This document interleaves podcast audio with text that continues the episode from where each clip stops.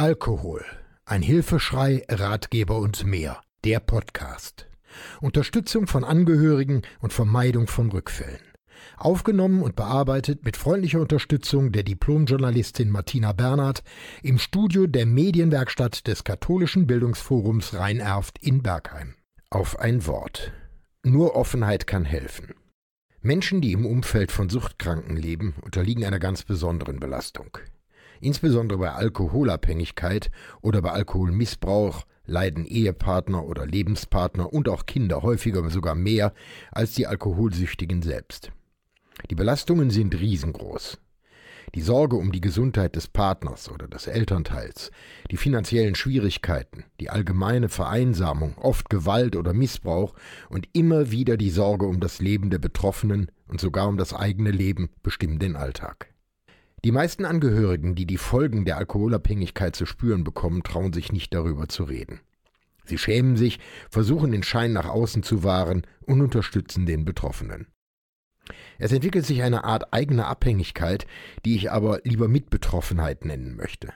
Man ist von der Sucht des Partners mit betroffen, aber auch das hinterlässt tiefe Spuren, wie zum Beispiel Nervosität oder Schlaflosigkeit, Magenerkrankungen, Migräne oder Depressionen.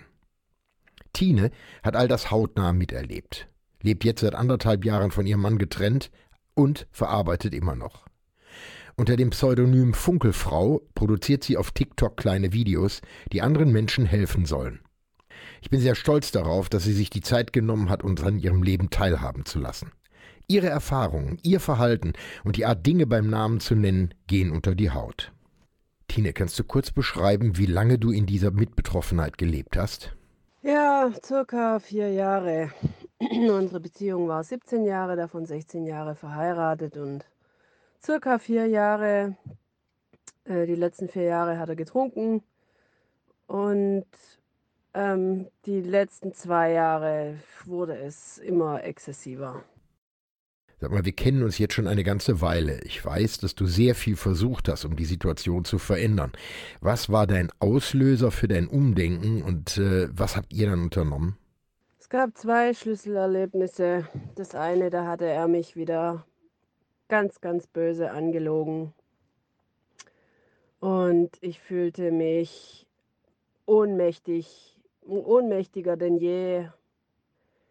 Und es war eine ganz, ganz furchtbare Situation, die ich hier nicht äh, en Detail erzählen möchte, aber es kam eine Tine zum Vorschein, die, die, ja, der Ausbruch nach so vielen Lügen, Enttäuschungen, Hoffnungslosigkeit und das geballt in fünf Minuten, wo mir alles entgleist ist, was einem alles, alles entgleisen kann. Es ähm, waren vielleicht sogar die schlimmsten fünf Minuten meines Lebens. Ich habe keine Ahnung, es war furchtbar. Das war Schlüsselerlebnis 1.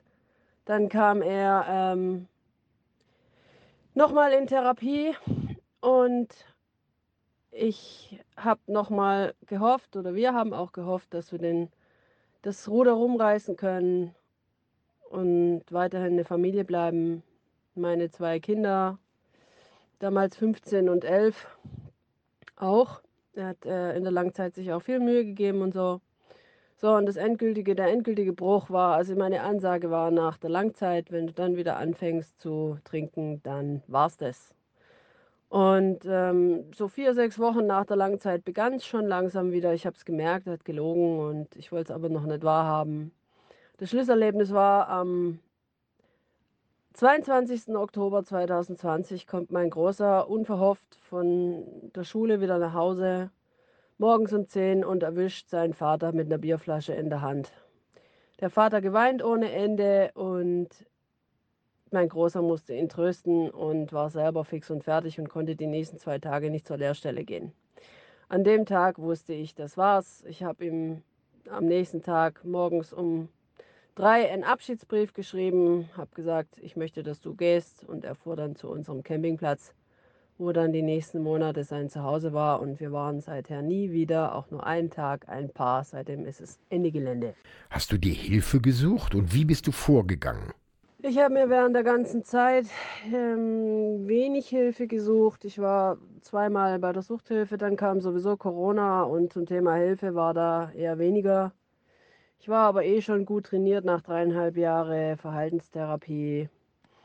Die einzige Hilfe, die ich danach der Trennung gebraucht habe, war eine Reha. Die habe ich zusammen mit meinem jüngeren Sohn gemacht. Einfach um mich wieder zu entschleunigen, um wieder Kraft zu schöpfen. Das war circa ein Dreivierteljahr nach Trennung.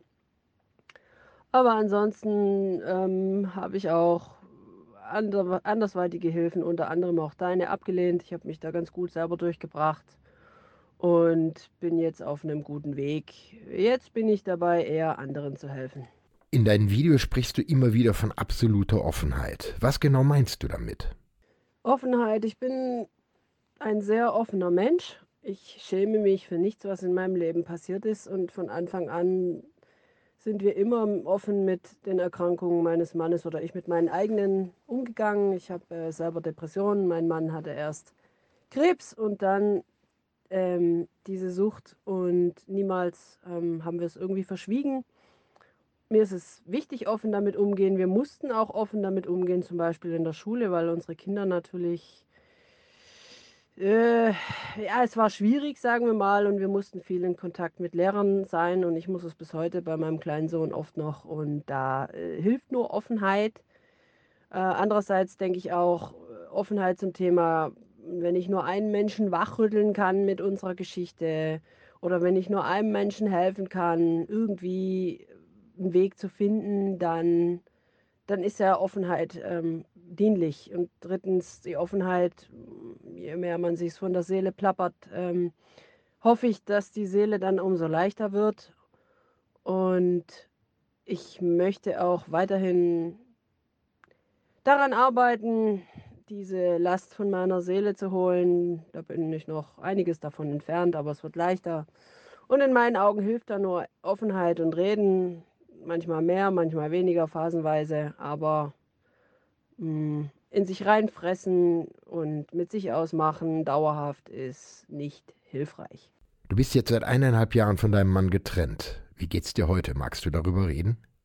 Ich lebe heute weiterhin alleine mit meinen Kindern zusammen in unserer Wohnung, arbeite Vollzeit,